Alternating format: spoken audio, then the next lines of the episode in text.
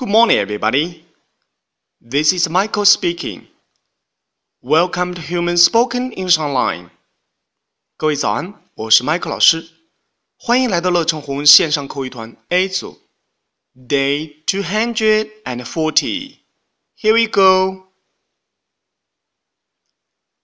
小萌到小新家做客，哈哈，让我们听一下他们在餐桌上的对话吧。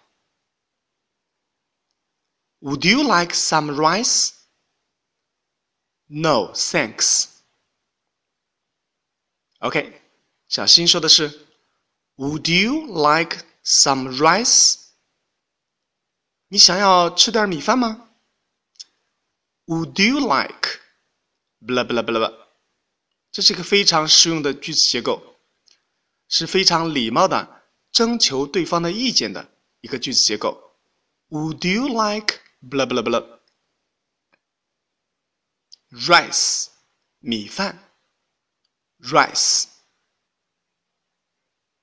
OK 小萌不想吃米饭，也非常有礼貌的说 No thanks 不谢谢 OK 完整来一遍 Would you like some rice? No, thanks. That's all for today. See you next time.